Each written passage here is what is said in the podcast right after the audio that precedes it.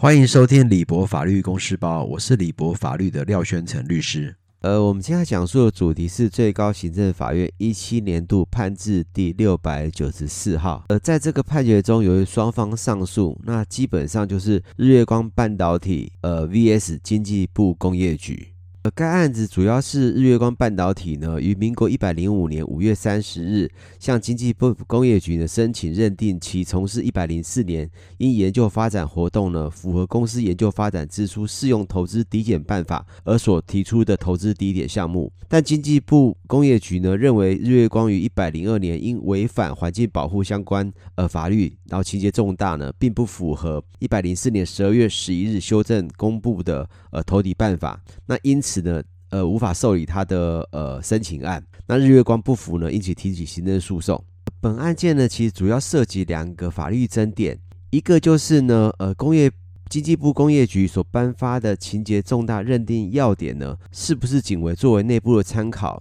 草案，那并未对外发布生效，而产生呃行政自我约束的原则，以及。以及该案是否涉及法律法律不溯及既往的原则呢？那我会在下面分别论述这两个主要争议。呃，我想在行政自我约束的这个争点上呢，主要是日月光根据高雄高等行政法院一百零三年度呃数字第三百五十五号，以及第一百零六年度判字第二百八十九号判决呢，已经确认 K 七厂的事件呢，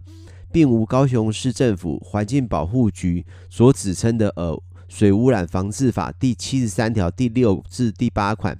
情节重大的事由，因此呢，判决撤销他的高额的罚款。那在这个情况之下呢，依工业局奠定之研发投资抵减及补助案件申请公司或企业之资格。有违法或情节重大认定要点第三点规定呢，日月光公司既未受处罚，既无该要点所指情节重大事由呢，那工业局应该要给予核准这个投资抵减的部分。但工业局呢认为情节重大的认定要点仅是他内部参考的草案，并未对外发生生效，因此不会产生呃行政自我拘束的原则。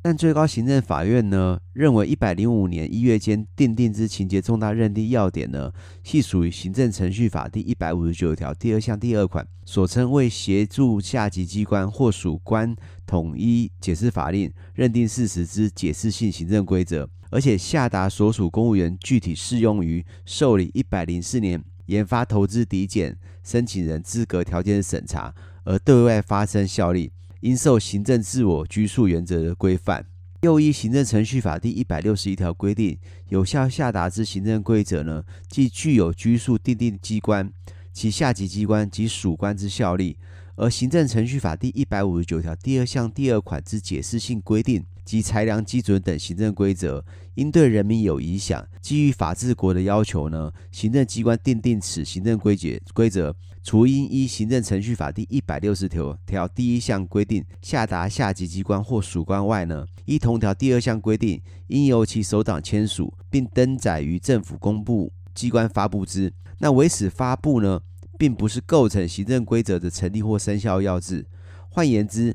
解释性的行政规则或裁量基准呢，虽然未依行政程序法第一百六十条第二项规定登载于政府公告，但不影响其效力。我想最最高行政法院呢，已经认为呢，纵使呃解释性的行政规则呢或裁量基准未依行政程序法第一百六十条第二项规定登载于政府公告呢，并不会影响它其实对外的效力。在法律不溯及既往的原则呢，主要是因为日月光提出，他因信赖财政部及工业局对外，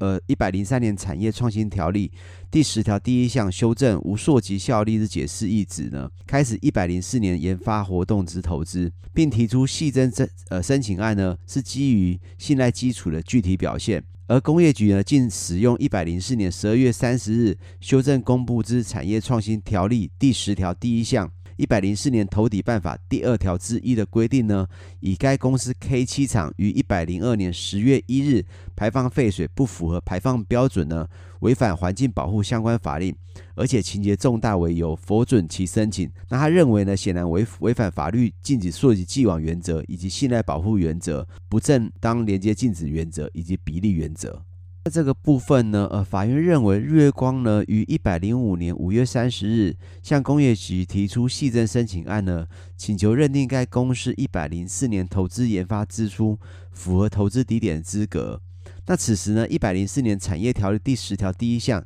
及一百零四年投抵办法第二条之一的规定呢，均为有效实施之法令。依上开的说明呢，工业局依据该等法令规定审查该细增申请案呢。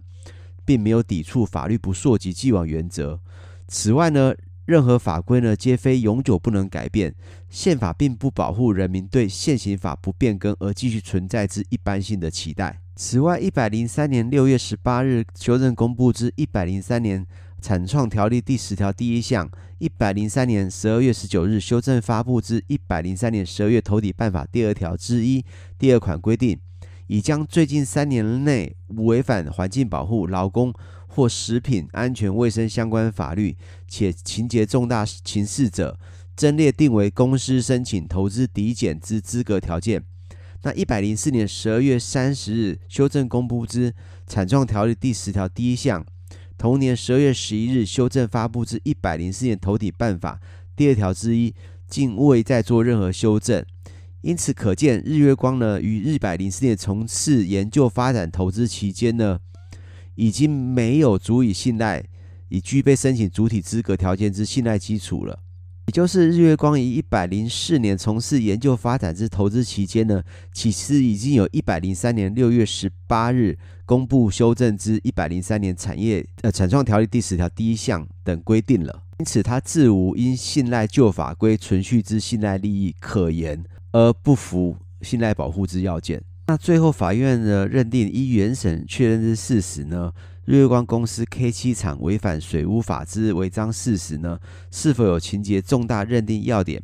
第三点第三项锁定情节重大事由呢，尚未经工业局召开审查会议审议认定，因此本案事证呢未知明确。因此依行政诉讼法第二十条第四款呢，因查命工业局对于日月光公司的系任申请案呢。那应依本判决之法律见解呢，做成决定。那因此他们要重新再召开审查会议呢，认定他是不是有情节重大，然后是否给予补助。